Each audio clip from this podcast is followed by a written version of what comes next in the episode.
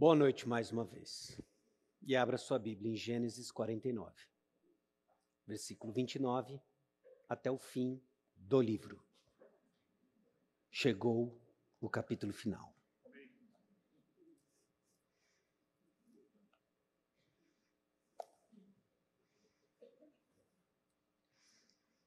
Gênesis 49, versículo 29, até o capítulo 50, versículo 26.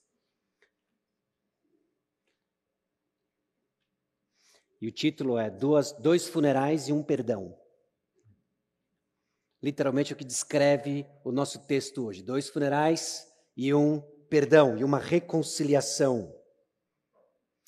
Nós iniciamos no ano de 2021 a série baseada no livro de Gênesis e caminhamos na compreensão ah, da origem de todas as coisas. Nós vimos que Deus criou tudo o que existe com a Sua palavra ele nos deu um propósito, ele nos deu um trabalho, ele nos deu relacionamentos, havia harmonia, havia comunhão no jardim. Vimos também que em Gênesis capítulo 3, a entrada do pecado distorceu a nossa experiência, quebrou a nossa comunhão com Deus, trouxe alienação uns com os outros e nos deu um anseio por aquele que viria para esmagar a cabeça da serpente, aquele que viria para reverter tudo aquilo que o pecado distorceu. A partir de Gênesis capítulo 4, nasce uma expectativa que nos conduziu durante todo o livro de Gênesis. Quem é esse que viria? Quem é esse que viria para esmagar a cabeça da serpente? Nós já sabemos, por inúmeras considerações ao longo da nossa série, de que se trata do Senhor Jesus Cristo. Gênesis, então, dá atenção à construção do povo, da onde viria o Messias Jesus Cristo. Dá início então na escolha de um homem chamado Abraão, em Gênesis capítulo 12, e vimos como no nosso relacionamento com Deus é necessário fé. A fé de Abraão é forjada, nos ajudando a entender alguns parâmetros do nosso próprio relacionamento com Deus. De Abraão veio Isaac, de Isaac, Esaú e Jacó, e é em Jacó que nós entendemos muito sobre a graça de Deus. Outro parâmetro e fundamento importante no nosso relacionamento com Deus, a graça. E ainda dentro da história de Jacó, esse ano nós olhamos com atenção para um de seus filhos, José, numa narrativa que mostra para nós a providência graciosa de Deus, onde os seus propósitos, os seus bons propósitos, usam inclusive os males que nós sofremos, nos conduzindo para entender cada vez melhor e mais profundamente de que o nosso relacionamento com Deus é pela fé e por causa da sua graça. Fé hoje que nós sabemos que deve estar fundamentada na pessoa do Senhor Jesus Cristo. E assim nós nos aproximamos, não como um grupo, não como um, um, povo de milhões de pessoas aprendendo a ser uma nação, escutando as primeiras revelações de Deus. Esse era o público original do livro de Gênesis, mas nos aproximamos como povo de Deus, igreja, igreja do Senhor Jesus Cristo, vendo de que Deus vai manter a sua fidelidade, vendo que Deus vai manter padrões em nosso relacionamento com Ele, sempre guiado pela fé e por causa da Sua graça. E agora é o desfecho. É o desfecho estamos prestes a ver em Gênesis capítulo 49, 28, desculpa, 29 até 33, que Jacó vai dar instruções para o seu sepultamento e ele morre. O seu leito de morte, suas últimas palavras são instruções do seu sepultamento. Depois nós vamos ver nos versículos 1 a 14 do capítulo 50 que existiu um grande luto por Jacó, provavelmente por causa da consideração que o próprio Egito tinha por José. E houve um cortejo fúnebre até a terra prometida, local onde seria sepultado Jacó. Depois vemos que José externa seu perdão aos irmãos, que depois da morte do pai ficaram temerosos. Agora José vai se vingar de nós. E nos versículos 15 a 21, nós vemos que não é bem isso que José faz. E por fim, o segundo funeral, a morte e a esperança de José, refletida em suas instruções sobre o seu próprio funeral. Vamos orar uma vez mais e assim pedindo direção de Deus, nos preparando para a leitura do texto e as suas aplicações. Senhor, aqui estamos diante do Senhor e diante da tua palavra. Pedimos, ó Pai, que teu Santo Espírito descortine, ó Deus, como o texto nos encoraja, nos prepara para as duras realidades da vida, nos consola, ó Deus, de que a tua graça, a tua misericórdia é maior do que todos os ruídos ao nosso redor.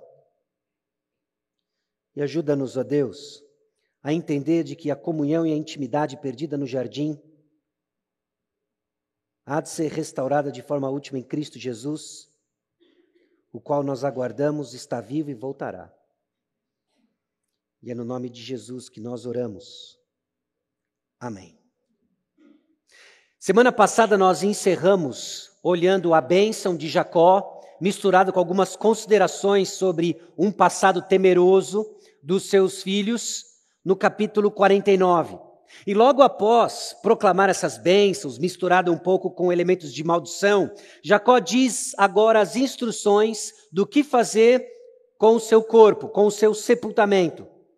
E diz então o versículo 29 em diante.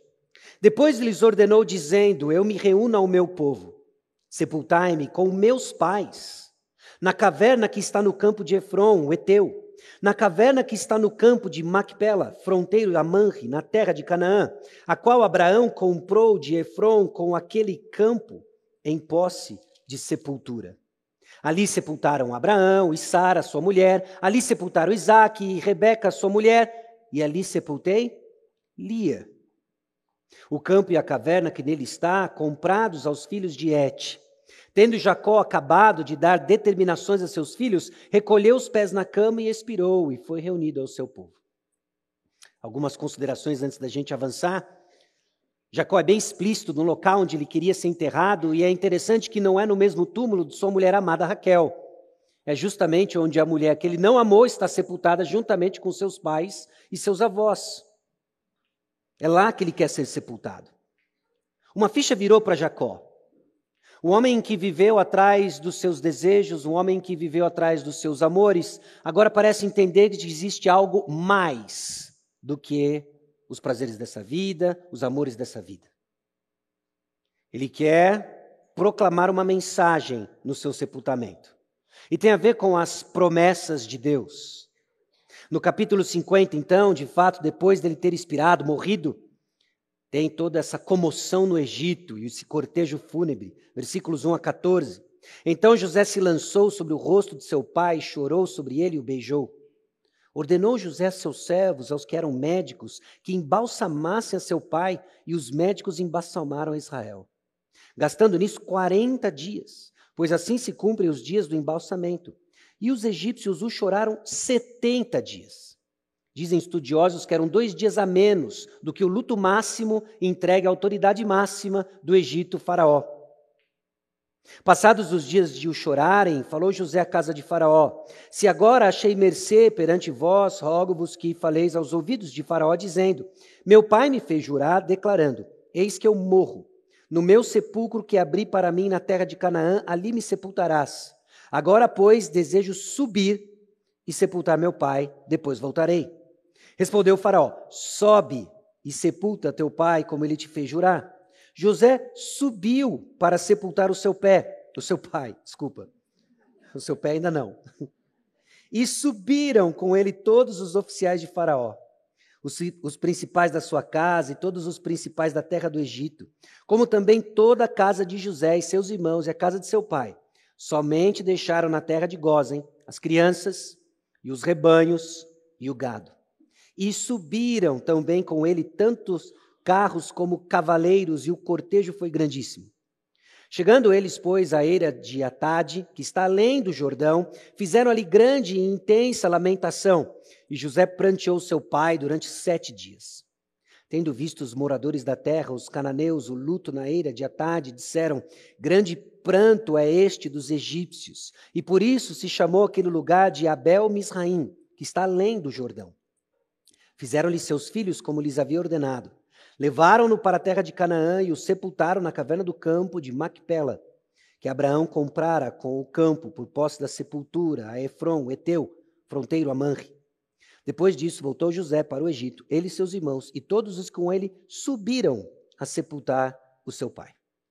Você se recorda, se não se recorda, deixa eu lembrar você, de que o público original do livro de Gênesis é o povo de Israel recém-saído do Egito, se preparando para entrar na terra prometida e naquela mistura de uma experiência um pouco difícil no deserto, que os levou inclusive a 40 anos de disciplina no deserto.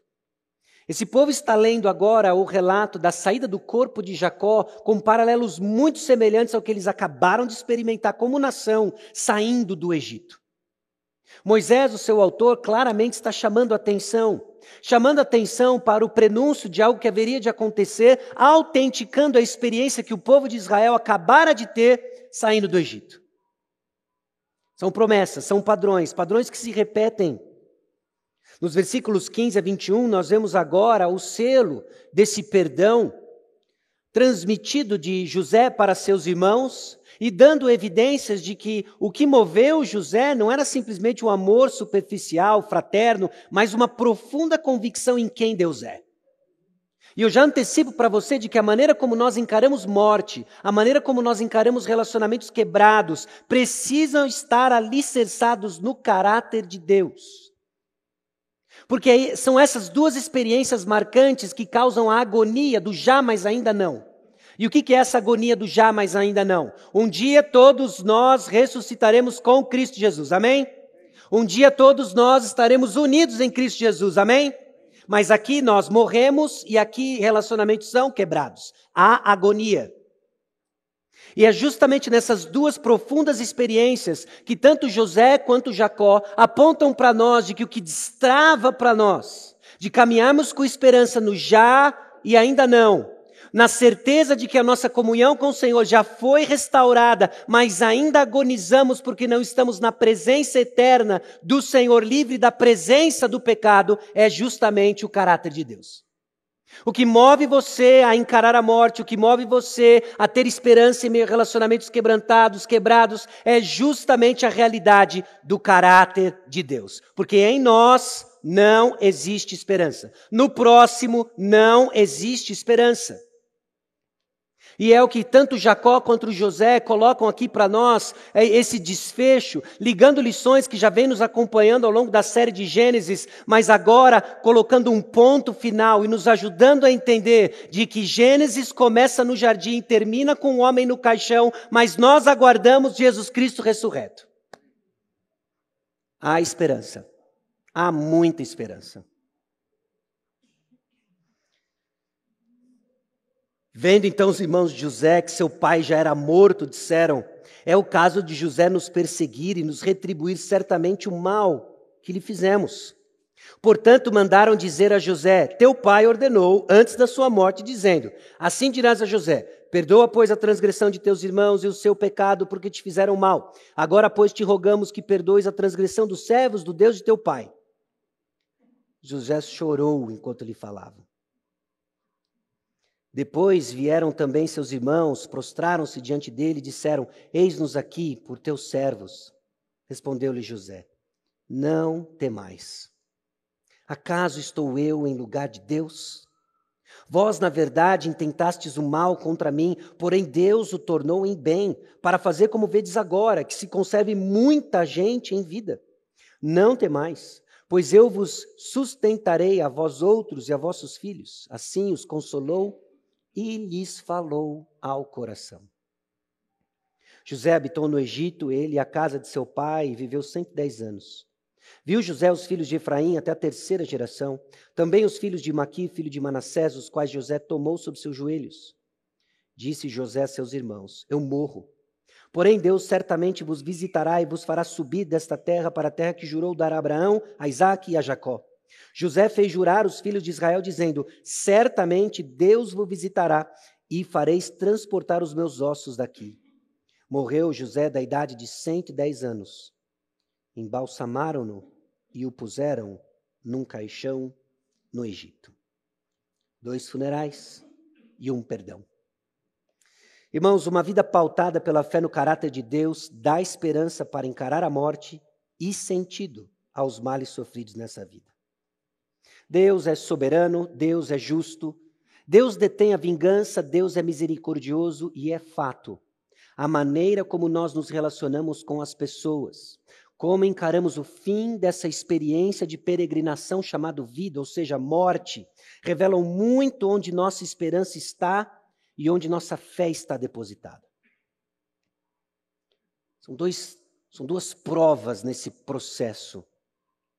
E nós vimos na semana passada de que Jacó, no seu leito de morte, olha com esperança, porque Deus é soberano fiel, seu povo pode morrer na esperança de que ele cumprirá sua promessa acerca da terra. E é interessante de que tanto Jacó e José dão instruções sobre o sepultamento, sobre a sua, o que fazer com o seu corpo, mas são instruções diferentes.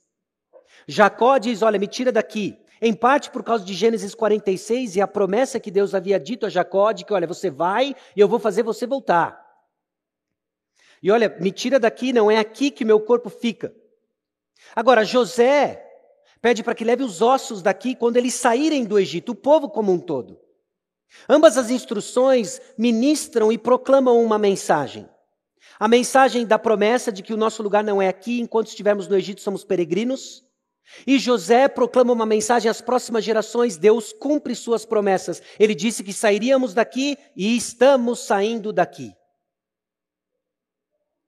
E diante dessas realidades, nós vamos olhar agora para a reflexão em três campos do nosso dia a dia. Nós vamos falar assim sobre morte, nós vamos falar assim sobre relacionamento, sobre perdão, e nós vamos falar assim sobre a restauração final. Tem coisas aqui que nós precisamos considerar tem coisas que nós precisamos considerar em vida, nos preparando para essas duas grandes rupturas e olharmos com esperança, marcando nossa experiência com a realidade do Evangelho. Então, em primeiro lugar, sobre o poder e o medo da morte. Alguém uma vez já disse que o medo da morte é a rainha de todos os medos. De que qualquer medo que você tenha, de alguma forma, está ligado com o medo da morte. Medo de um tipo específico de transporte, seja avião, carro, navio, que seja. Seja o medo de doenças, o medo de barata. Todos eles culminam com morte, seja do coração ou devorado por um bando, uma matilha de baratas. Qual que é o coletivo de baratas, né? Matilha, manada, enfim. Colmeia, não sei. Mas, mas todos os medos culminam para o medo da morte. A perda de algo que dá sentido à nossa vida. Então nós precisamos considerar a questão da morte. Porque em dois momentos distintos nós vemos os personagens dando instruções, e essas instruções não são meramente baseadas em preferência, elas fazem referência às promessas, eles fazem referência ao fato de que tem mais na morte do que morrer. Preparar-se para a morte é entender de que existe mais na morte do que morrer. Tem mais acontecendo do que simplesmente você fechar os olhos, seu coração parar de bater e o fôlego da vida sair. Então, como encaramos a morte revela muito sobre a nossa fé. Não diz se você necessariamente tem ou não tem fé. Nós lutamos com isso de formas distintas. Nós temos fases que nós passamos por lutas nessa questão. Mas eu quero cutucar você um pouco a, a, a, entender de que aquilo que nós professamos e cremos deve moldar a maneira como nós encaramos cada e qualquer experiência da vida, inclusive o fim dela, a morte. Então, como encaramos a morte revela muito sobre nossa fé, e é fato que nós vivemos numa sociedade que evita falar sobre a morte e corre dela a todo custo. Recentemente eu estava lendo uma crítica sobre filmes né, que estão muito populares hoje em dia, né, os filmes da Marvel e etc. Né, e, e, o, e o crítico fez uma ponderação interessante. Ele falou assim: olha, esses filmes estão desenhando uma temática constante. A reversão da morte, ou evitar a morte a todo custo. Morre um personagem, bum, entra no multiverso, resgata o outro e traz e dá continuidade. E não há mais morte, não há mais reflexão sobre a morte, não há mais o cessar da existência de alguém aqui.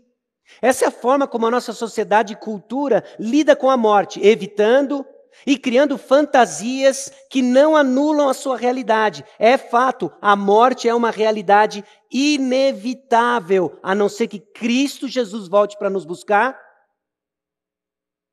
Nós vamos enfrentar a morte.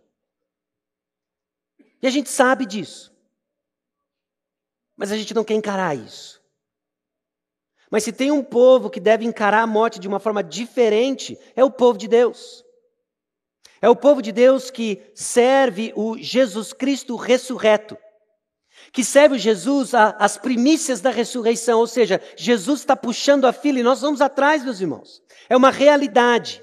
Isso deve moldar a forma como nós encaramos a morte, falamos sobre ela. Sem dúvida, isso não anula tristeza, dor, saudades, sofrimento, mas nunca como quem não tem esperança. Nós temos que encarar diferente.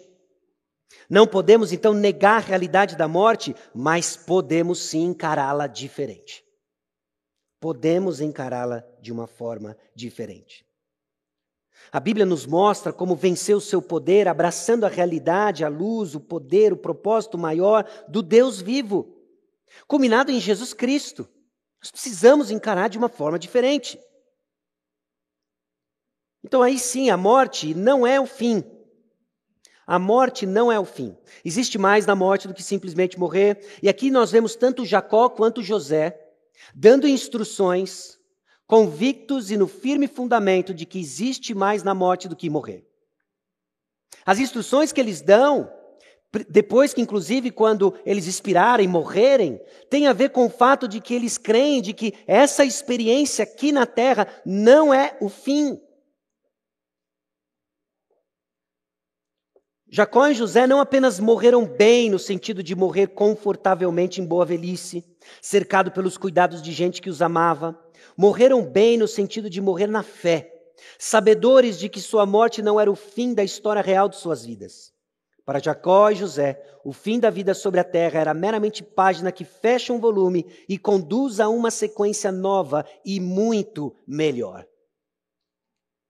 Conforme eu, conforme eu refletia sobre o texto, eu fiquei lembrando, a gente passou já algum tempo né, na passagem de, no livro de Êxodo. E eu lembro que na divisão que nós fizemos da série, estava o pastor Edson e eu, caiu para mim a passagem quando o povo leva os ossos de José. E foi quando eu me deparei com a realidade dessas instruções aqui no final de Gênesis. E eu achei curioso isso, né? Porque ele dá instruções sobre o levar dos ossos dele. E esse levar dos ossos acontece 400 anos depois, 400 tralalá anos depois. E aqui nós temos um José provavelmente sepultado com todas as honrarias máximas do Egito. Jacó idem.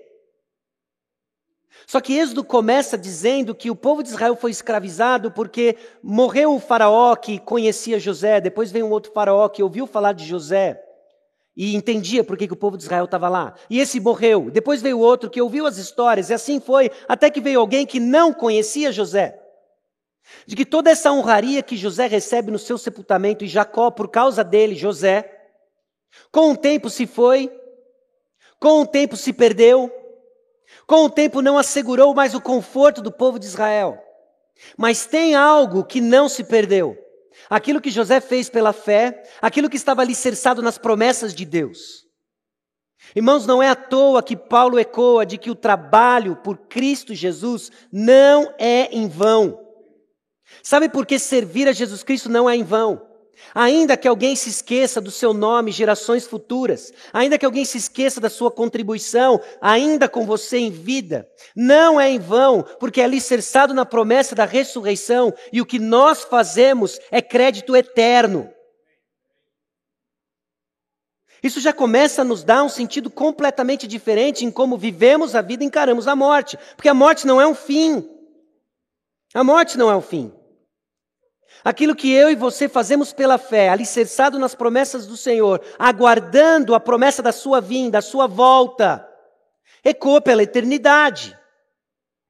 Tem valor eterno. A morte não é o fim. Então, o que é morrer bem? O que é morrer bem? Jacó e José morreram bem, como nós acabamos de ler naquele curto parágrafo, não porque eles estão cercados de bens, não porque agora Jacó desfrutou de uma boa vida no Egito e do seu filho amado, não porque José passou 17 anos na terra prometida e depois 90 e tralalá, 93 anos no bem bom do Egito, na grande potência da época. Eles morreram bem porque eles morreram na fé. Eles morreram na fé. E isso é visto inclusive nas instruções que eles dão, de onde deveria ser sepultado, de onde deveria ser transportado os ossos. Talvez José, inclusive, inaugura aqui algo diferente. Olha, me põe num caixão. Palavra que traduzida para nós, caixão, é difícil, mas é, é semelhante a algo que ah, era usado para descrever a caixa da arca. Ou seja, era móvel. Desde o começo, José estava sepultado num lugar móvel. Não me ponha num sarcófago, não me ponha numa pirâmide, não me ponha nada disso. Me ponha num caixão, que é temporário. Não é difícil imaginar que talvez alguns egípcios ou até mesmo israelitas que viam essas instruções e no ano 257 começavam a duvidar. São, José foi aí um governador meio lunático, foi uma benção enquanto existiu, mas viajou, né? Então, aí 257 anos. Mumifica logo, vai, põe na pirâmide. Não, vai sair daqui. A morte, meus irmãos, é o duro lembrete de que ainda não desfrutamos de tudo que tem para nós. Houve pranto, houve luto, houve choro. Ainda que eles estavam apegados a todas as promessas, ainda que havia certeza de que isso aqui não é o fim, houve choro, houve pranto, houve luto. Não é assim a nossa experiência.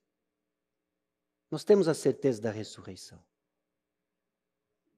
Mas a morte, como instrumento de Deus, obviamente, nos seus bons propósitos, nos visita implacável, causa dor, luto, choro, mas não como quem não tem esperança. É, portanto, uma separação temporária para sermos revestidos de imortalidade. A morte se manifesta para que sejamos revestidos da imortalidade em Jesus Cristo. Para nós é uma passagem, uma separação temporária. A morte não é o fim.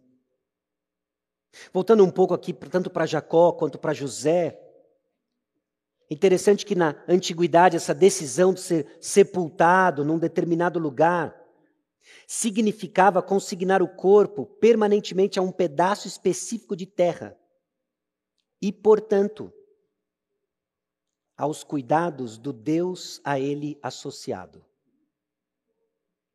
Jacó não quer ter associação com os falsos deuses do Egito. A sua associação é com Deus verdadeiro. José passou pouquíssimo tempo na terra prometida. Mas sua fé não está alicerçada ao lugar Egito, mas sim ao Senhor. Aqui meu corpo não fica e não vai ficar associado com este grupo. Eles precisam ir, o corpo precisa ir, como uma expressão de uma fé nessas promessas. Jacó então prefere ser enterrado na terra prometida do que receber um funeral de chefe de Estado. A morte traz uma dor forte, mas é encarada com fé no Senhor. Olhamos para a morte na expectativa da ressurreição. Quando nos reunimos na realidade da morte, quando nos visita, e vem buscar um de nós. Nos reunimos não simplesmente para o choro comum, mas a expectativa da ressurreição. Sem dúvida, as dores da saudade nos visitam, sem dúvidas, a tristeza, mas é na expectativa da ressurreição. A expectativa da ressurreição tem base, então, na nossa união com Cristo Jesus. É quando muitas vezes, meus irmãos, alguns aspectos das nossas doutrinas mais básicas se perdem e não vemos a relevância disso em momentos tão drásticos como a, própria morte. Quando você professa Jesus Cristo como Senhor e Salvador da sua vida, reconhecendo seus pecados, arrependendo-se dos seus pecados, depositando a sua fé em Jesus Cristo como seu Senhor e Salvador pessoal, você é unido a Jesus Cristo. Você é unido a Jesus Cristo. Você tem acesso, por meio do Espírito Santo, aos recursos espirituais do corpo de Cristo. Você faz parte daquilo que a Bíblia chama do novo homem. E essa união com Cristo garante para nós os mesmos passos futuros de Cristo. Então, se estamos unidos com Cristo Jesus na sua morte, estaremos unidos também com Cristo na sua ressurreição. Então, o fato de morremos e morremos na fé em Jesus Cristo é apenas que demos um mais, um passo, na proximidade de estarmos com Cristo Jesus.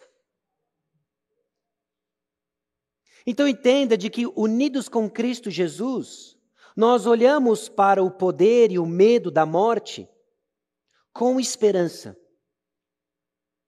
Às vezes visitados sim com receios, medos, diagnósticos, prognósticos.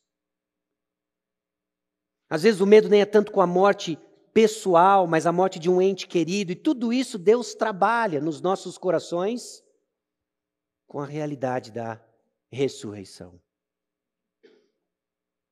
Então, diante do que nós lemos sobre Jacó e José, todos nós precisamos preparar para a morte. Mas a forma como nós fazemos isso, meus irmãos, é como iremos passar pela vida.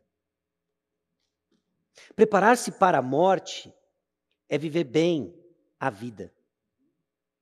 Preparar-se para a morte não é simplesmente um testamento ou procedimentos daquilo que você quer que seja feito com o seu corpo, onde você quer ser sepultado e etc. Ou a ordem do culto, suas músicas favoritas e etc. Preparar-se para a morte tem a ver com como você vive a sua vida. Jacó teve dias duros, curtos, desagradáveis, que no final da sua vida ele entendeu a fidelidade de Deus e entendeu de que Deus redime todo o mal de acordo com seus bons propósitos. José, firme no caráter de Deus, viveu uma vida diferente, o que também o preparou para a morte. Foram caminhos diferentes, mas os dois caminhos tinham algo em comum: um conhecimento de Deus segundo a piedade. Conhecer a Deus. Conhecer a Deus. Então vamos falar sobre o poder e a liberdade do perdão. O perdão pressupõe, tristemente e obviamente, uma ofensa. Uma ofensa. É interessante quando a gente começa a ler a narrativa, assim que eles voltam de terem sepultado Jacó, né? Eles sobem lá para a terra prometida. Tem uma ênfase aqui nesse subir, esse movimento aí do cortejo fúnebre, evocando a memória do povo que está lendo isso aqui, público original. Lembra, a gente saiu do Egito. Olha os paralelos, Deus já estava avisando, é Ele que garante, é Ele que faz, é Ele que conduz. São aquelas promessas, elas vão dar continuidade. E aí o povo lê isso aqui. Morreu Jacó e os irmãos se reúnem. De José é o seguinte: quando o papai estava morrendo, ele disse que era para você perdoar a gente. É verdade, é verdade. A gente postou isso, vê lá.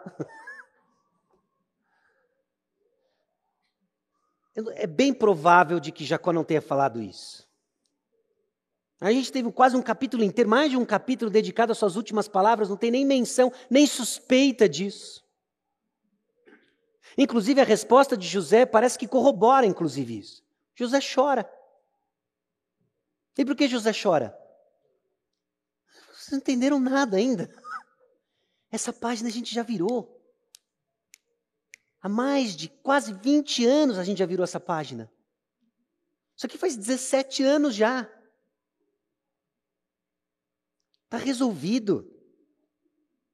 Só que o perdão que José dá para os seus irmãos aqui pressupõe uma ofensa a qual ele não deixa para lá. Às vezes o problema que nós temos, inclusive, em relacionamentos quebrados, é que a gente trata a ofensa de uma maneira muito light. Não, tudo bem, deixa para lá. Imagina. Imagina. Nem, nem certo a gente falar, imagina. Imagina nada. José é bem claro. É verdade, vocês intentaram mal contra mim. Ele não alivia, não. Então, pressupõe uma ofensa, e essa ofensa, meus irmãos, é sempre bem pior do que parece. Talvez você esteja aí, né, remoendo alguma ofensa que alguém lhe fez. Deixa eu dizer, é pior do que você imagina. Sabe por que é pior? Porque o que você experimentou foi um comportamento. A ofensa não é só um comportamento. Ela é uma atitude. E uma atitude começa onde? No coração. Acho que se você visse a, a podridão da ofensa, você ia fugir. E se você visse o podridão da sua ofensa? Mesmo em meio à experiência de sofrer significativa injustiça, nós podemos receber o perdão somente quando reconhecemos nosso próprio pecado. Reconhecendo que este foi realmente um mal tão grande quanto foi alegado. Nosso pecado quase sempre é pior do que as alegações contra nós, porque os outros veem apenas o comportamento, enquanto nossos piores pecados são cometidos em segredo nos nossos corações. Fazemos coisas más contra o próximo porque nossos corações são maus não porque nossas circunstâncias sejam difíceis ao ponto de nos levar a pecar. Você já entendeu isso sobre o seu próprio coração? Porque parte da dificuldade que nós relutamos em reconciliações verdadeiras é porque nós ainda temos uma visão muito inflada da nossa bondade e uma visão distorcida da maldade do próximo. Quando a Bíblia nos coloca tudo no mesmo nível, no mesmo patamar, e diz: olha, é, tudo muito complicado, tão complicado que a solução custaria a vida do meu filho, mas eu dei. Mas eu dei. Então é sempre bem pior do que parece. Antes de tudo, obviamente, porque é contra Deus. E a gravidade da ofensa, ela é medida não pela a sua natureza em si tão somente, mas a gravidade da ofensa está relacionada contra quem ela é feita, contra quem ela é feita. E, meus irmãos, o fato de que nossas ofensas, inclusive aquelas que nós fazemos uns contra os outros, são antes de tudo contra Deus, isso nos coloca num patamar de gravidade que custaria para remediar a eternidade no inferno. Essa é, essa, é, essa é a real. Então é sempre pior do que você imagina, e antes de tudo é contra Deus. Essa é a severidade daquilo que os irmãos de José fizeram. Olha, eles intentaram mal. O que José experimentou? José ouviu algumas das conversas, talvez no fundo do poço. José ouviu algumas das ofensas quando ele interagia com seus irmãos, lá em Gênesis 37. José talvez ouviu outras, outros diálogos né, com seus irmãos. A hostilidade, quando eles se encontravam no caminho até a cozinha, né, do ombro assim. Talvez ele tenha experimentado todas essas coisas. Mas o que ele ainda não viu era vinha do coração. E era contra Deus. Esses irmãos planejaram matar José e fizeram isso contra Deus, e Deus não mandou um raio para fulminá-los. Pior, os perdoou, os sustentou, e aqui está o povo, o povo crescendo em Gozem. Bom, esse pecado é contra Deus e causa alienação em relacionamentos.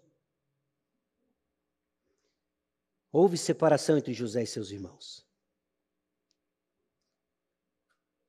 E José chorou porque eles não entenderam e não alivia. De fato, vocês intentaram mal contra mim. É preciso reconhecer. Quão sério nós entendemos as ofensas e seus efeitos.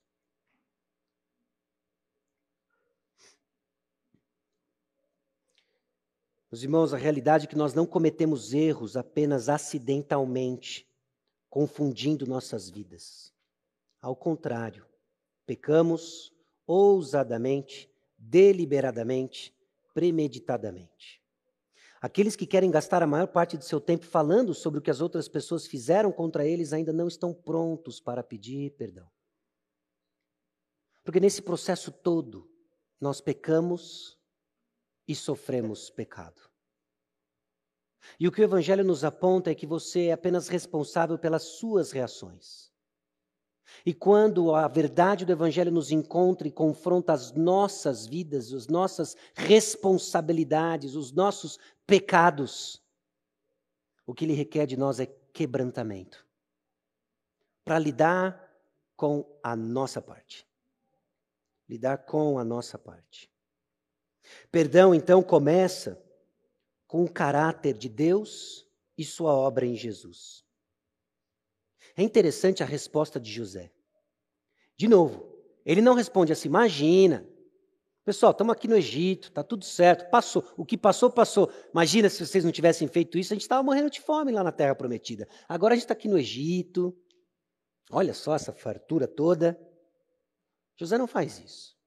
A resposta de José demonstra uma profunda convicção do caráter de Deus.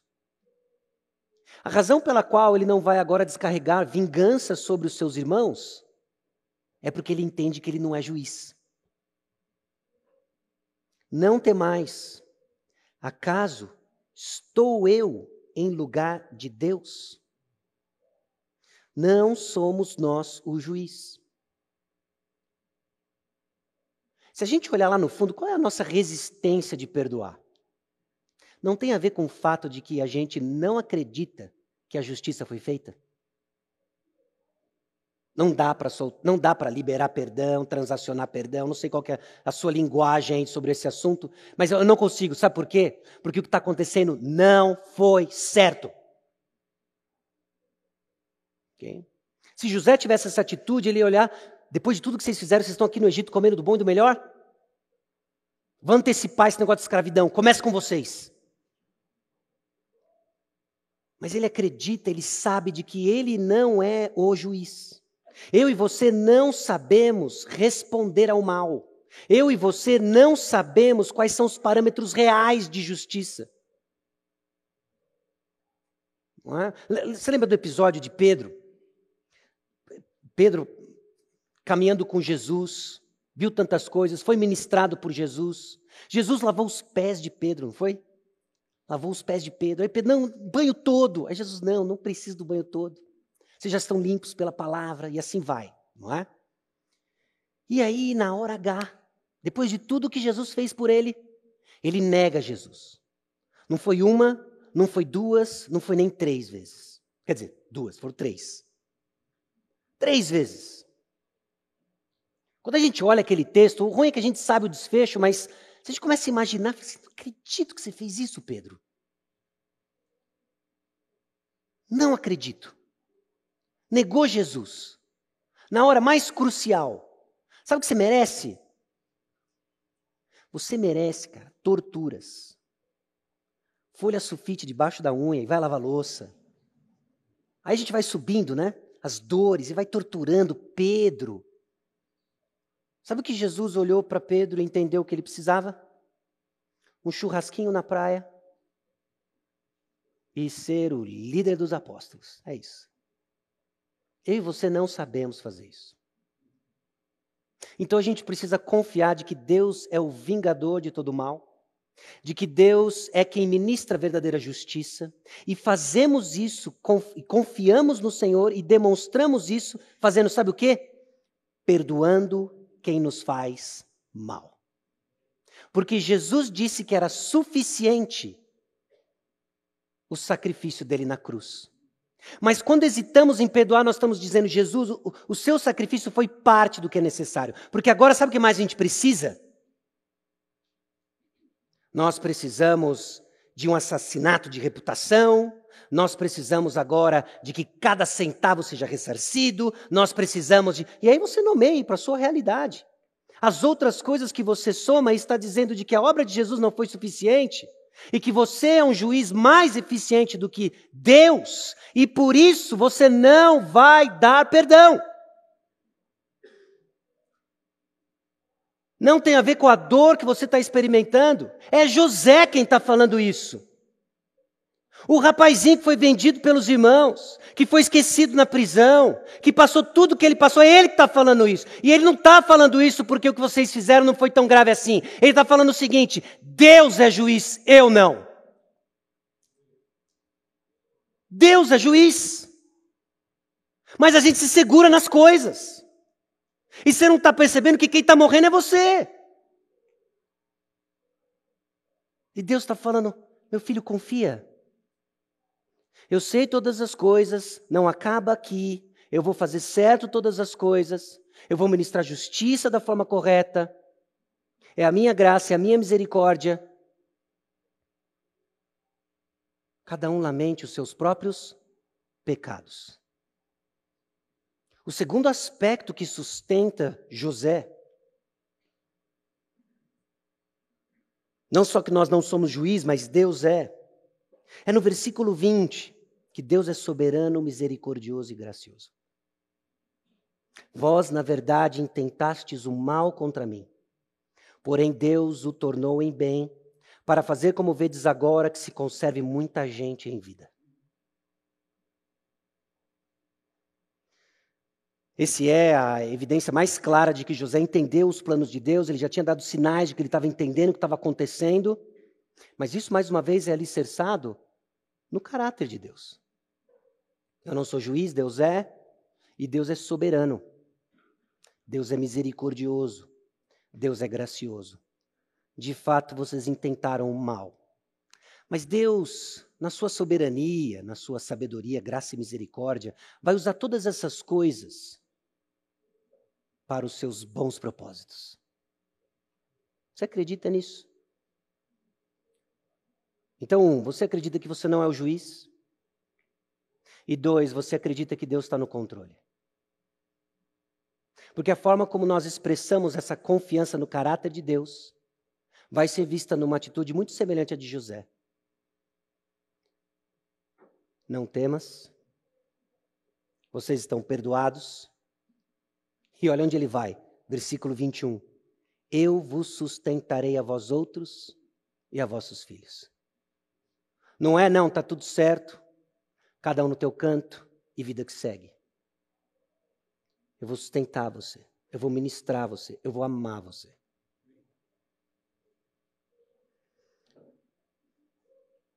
O mal, meus irmãos, vai ser julgado. E graças a Deus, o juiz não sou eu nem você é o Senhor. Então, enquanto estivermos aqui na terra, continuaremos lutando por perdoar uns aos outros e crer que nós fomos realmente perdoados. Nossa experiência aqui na terra é de constante espera e anseio, vivendo pela fé na lacuna entre aquilo que Deus prometeu e a realidade que confronta nossos olhos.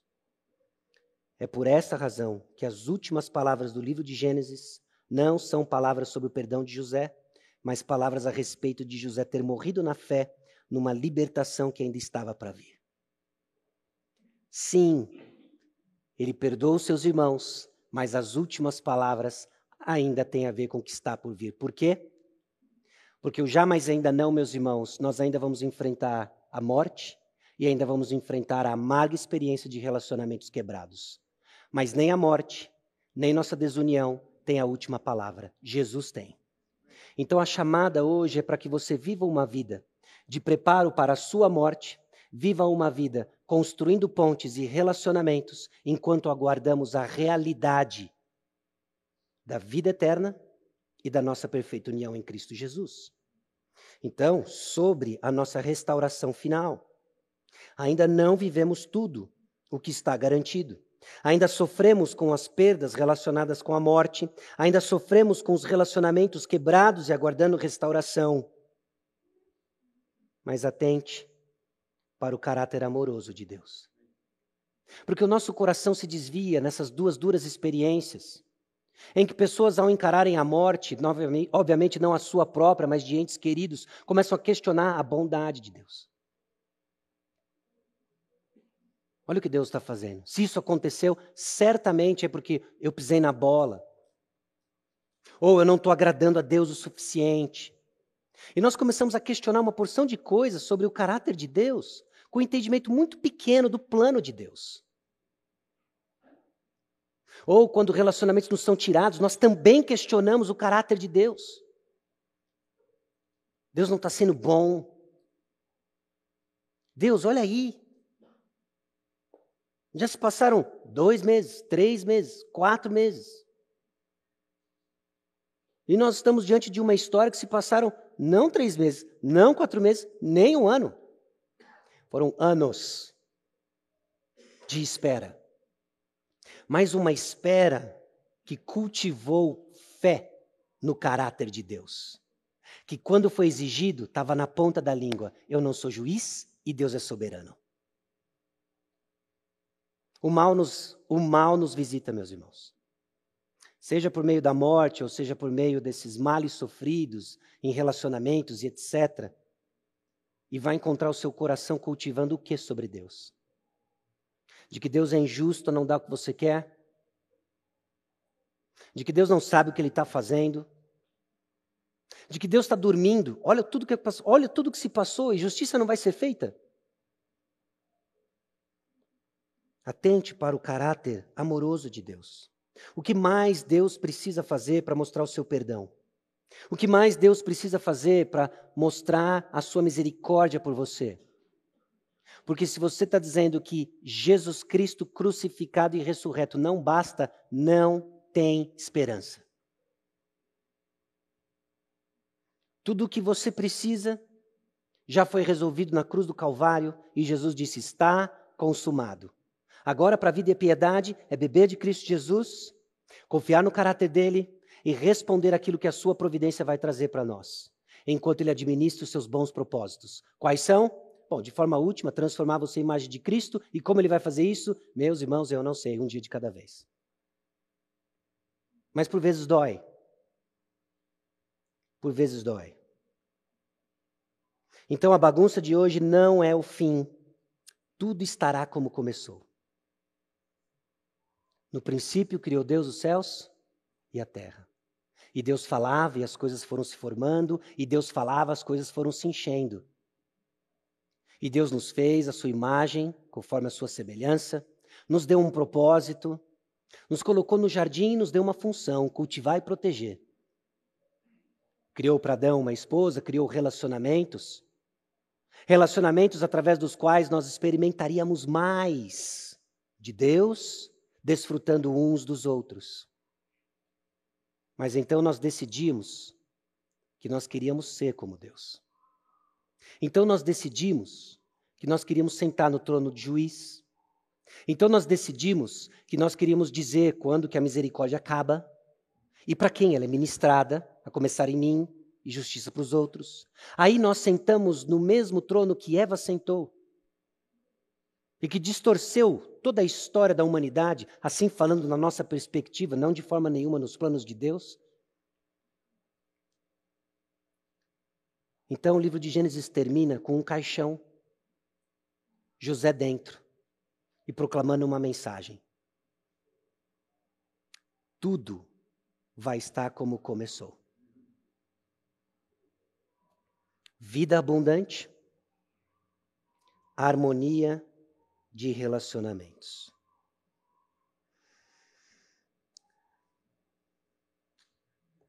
Por que deveríamos usurpar o lugar de Deus e exigir a punição das pessoas? Se Deus foi satisfeito, não é nosso lugar procurar vingança. Em vez de planejar para eles o mal, José pessoalmente, o eu enfático, poderia por eles e por seus filhos. Proveria por eles e por seus filhos. Tal graça é realmente espantosa. Há muito para refletirmos, pois somos tanto pecadores quanto pessoas que sofrem o pecado de outros. Mas gememos, não como quem não tem esperança. Sabemos que uma vida pautada pela fé no caráter de Deus dá esperança para encarar a morte, sentido aos males sofridos da vida. E no nosso contexto, meus irmãos, é Jesus Cristo quem dá perdão, que transforma relacionamentos e dá esperança que consola. E esse consolo nós vemos num único lugar com essa profunda mensagem, a cruz de Jesus. Lá o mal foi satisfeito, justiça satisfeita. Lá nós vemos o amor de Deus em nosso favor. Lá nós encontramos misericórdia e perdão, independente de onde você esteja nessa equação toda. Independente de onde você esteja hoje, no lado do ofensor ou do ofendido, é em Cristo Jesus que você encontra o que você precisa e descanso para sua alma. Você não é o juiz e Deus é soberano. Então considere, relacionamentos dão ruim por causa do pecado. Dão ruim.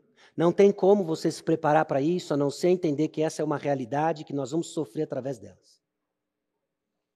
Talvez todos os exemplos que você consiga pensar tenham a ver com as provações de quem está próximo, e é por isso que não é a tua. Mas quando vier e quando o relacionamento der ruim, lembre-se, há esperança. É por causa do evangelho que são restaurados, na certeza de quem Deus é. Não por causa do caráter de quem está envolvido, mas é na certeza de quem Deus é. E no que Jesus fez por nós. Então a morte não tem a palavra final. Nós aguardamos no contexto da providência de Deus, pela fé e por causa da graça. A morte não tem a palavra final, seja a nossa dor causada por saudades daqueles que partiram, seja a nossa dor causada por relacionamentos partidos. A morte não tem a palavra final. Então nós aguardamos no contexto da providência de Deus, porque Ele estabelece reencontros, Ele estabelece conversas, Ele nos coloca nos caminhos de quem precisa, e vai ser sempre, meus irmãos, pela fé e por causa da graça. Fé no lugar certo, graça abundante, e assim Ele continua nos transformando. E um dia, não vai ser só como tudo começou vai ser melhor como nunca esteve antes. E assim nós aguardamos nessa fase dentro do caixão, na expectativa de que Cristo vai voltar, vai fazer certo tudo que está errado, e nós vamos desfrutar da Sua presença por toda a eternidade. Amém? Aqui encerramos nossa série, nossa série aí de três anos meia boca, não é? A gente fez alguns intervalos mas na firme convicção de que os fundamentos estabelecidos na palavra, em especial em Gênesis, continuam falando até os dias de hoje e nos apontando para o nosso redentor final de todas as coisas, Jesus Cristo. A Ele toda a honra e toda a glória. Amém? Baixe sua cabeça, vamos orar. Senhor, aqui estamos, ó Deus, abrindo a tua palavra num contexto de realidade quebrada de já, mas ainda não. Certos, ó Deus, daquilo que nos aguarda, certos do teu plano perfeito, e muitas vezes agonizando, ó Deus, a separação que a morte causa, os relacionamentos quebrados, mas fundamentados na certeza de que o Senhor é o juiz e de que o Senhor usa essas coisas para trabalhar em nós e trabalhar o teu santo e bendito propósito por nós. Anima, ó Deus, o coração da tua igreja, anima, ó Deus, o coração de cada um de nós, na certeza, ó Deus, de que aguardamos com fé, aguardamos o que é certo. Jesus Cristo voltará para reinar eternamente nome de Jesus. Amém. Nós vamos ouvir o pós-lúdio e, na sequência, tem alguns avisos para os irmãos.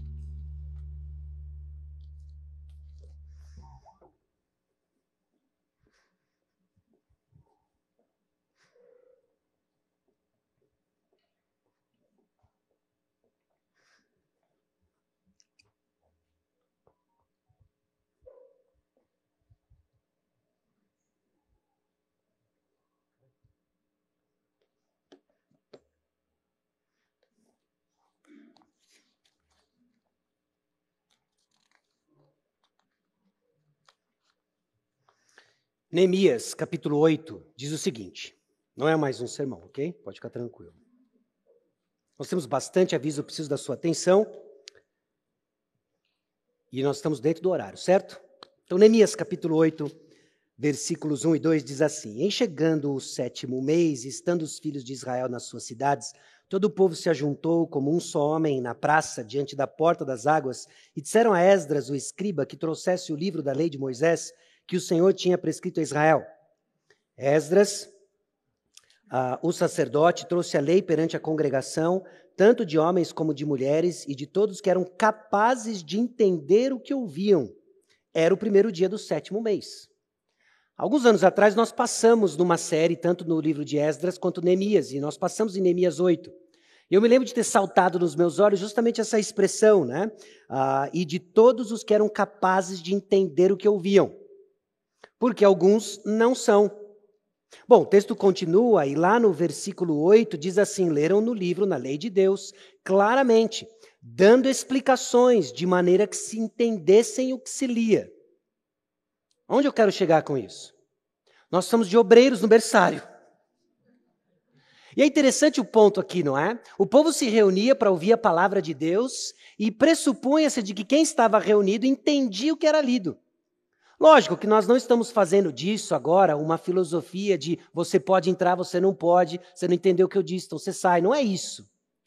Mas às vezes a gente leva ferro e fogo e a gente vê algum por aí, fica um pouco confuso. Alguns lugares, não, não tem que ter separação de berçário e maternal. Meus irmãos, nós precisamos de obreiros no berçário e maternal, porque uma criança de 0 a 4 anos não entende o que se passa aqui. E tudo que nós não queremos é que ela só entenda uma coisa: nossa, quando esse grupo se reúne é chato demais. Não é? Então, obreiros de berçário maternal, obreiros futuros de berçário maternal, precisamos de ajuda.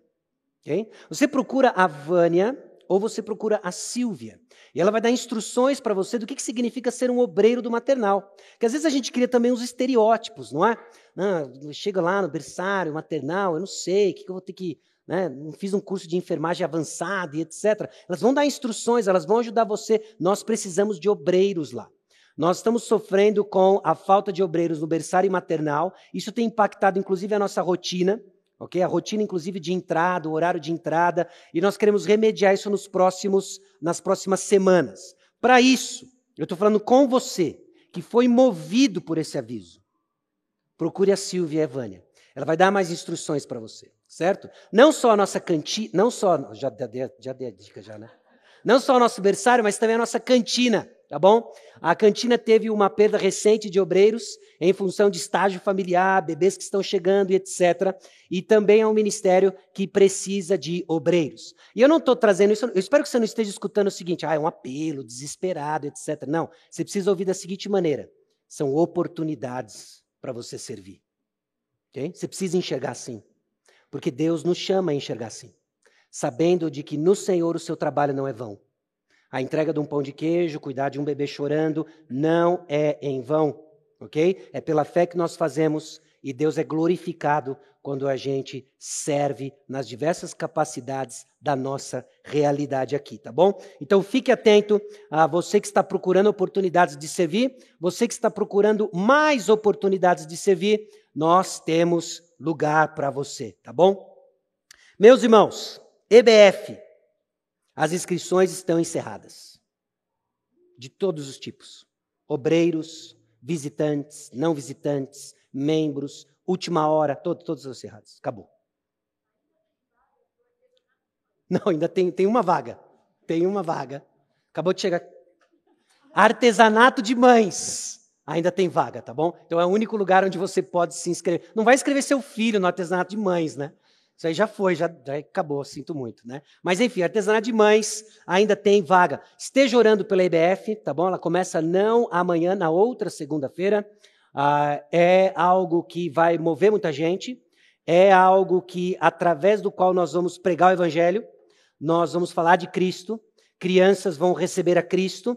E tem gente que não está contente com isso. O coisa ruim sua legião. E é real, e eles vão trabalhar contra. vão trabalhar contra com problemas de comunicação, vão trabalhar contra com conflitos, e nós temos que estar atentos, vigiando e orando para que Deus seja glorificado em tudo. Amém? Muito bom.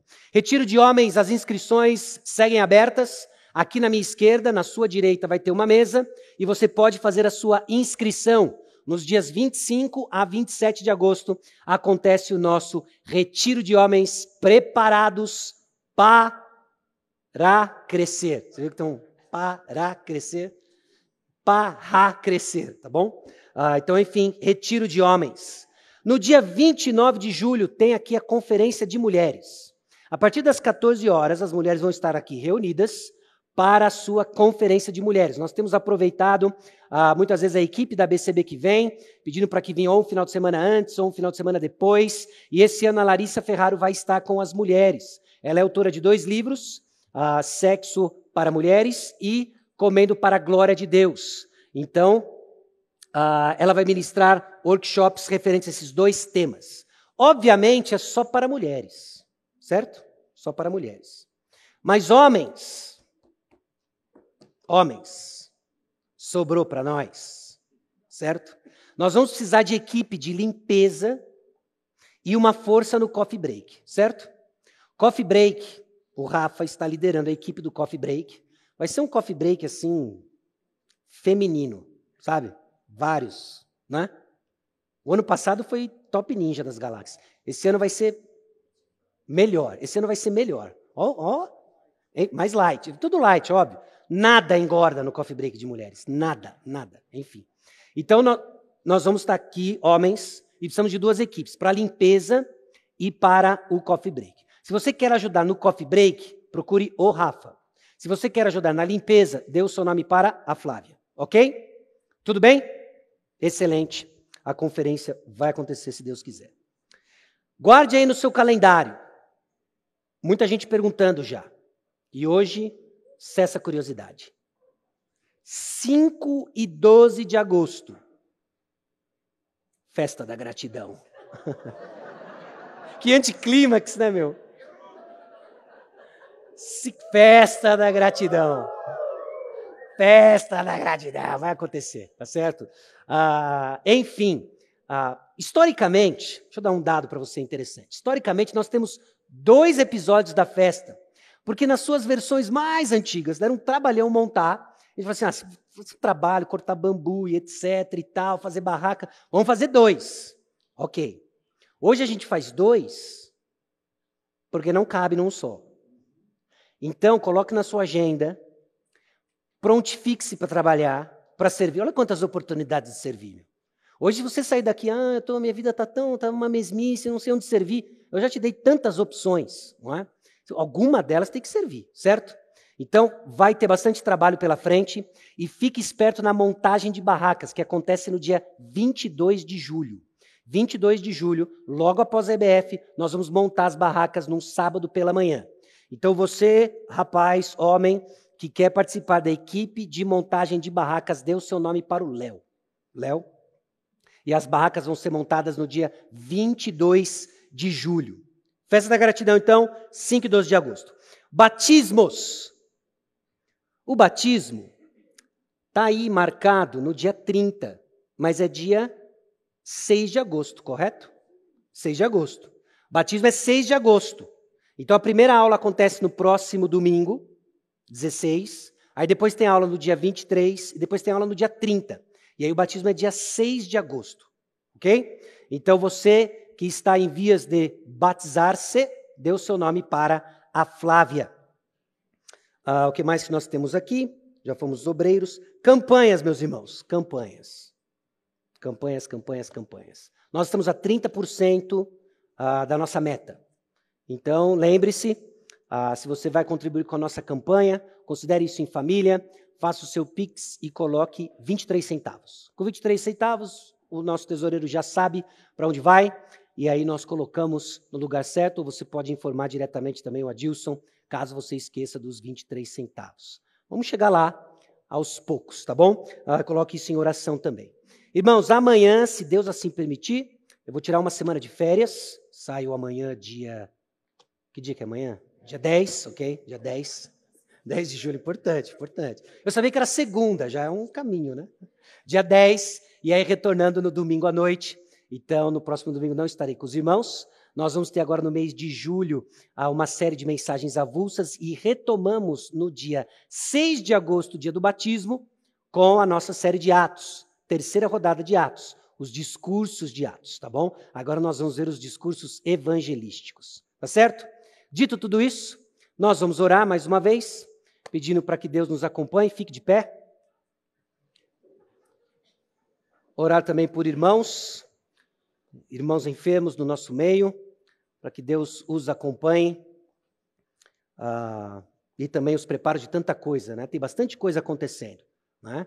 A gente tem constantemente conversado sobre o nosso calendário, o quanto que é muito, o quanto que é serviço diligente, o quanto que é exagero. Mas enquanto nós estamos ajustando todas essas coisas, coloque tudo isso de oração em o Senhor. Não é? Tem oportunidades de servir, tem também muitos espaços para que problemas surjam e que a gente responda de uma maneira coerente com o evangelho que nos alcançou. Tá bom? Vamos orar. Senhor, nosso Deus e Pai, aqui chegamos diante do Senhor gratos por tantas coisas acontecendo no nosso meio, gratos por tantas oportunidades de servir, e que o Senhor mova, ó Deus, a tua igreja para o serviço diligente, ligado ao propósito que o Senhor nos deu, ligados, ó Deus, à missão que o Senhor nos deu. Eu peço, ó Pai, que o Senhor acompanhe irmãos queridos que estão enfermos.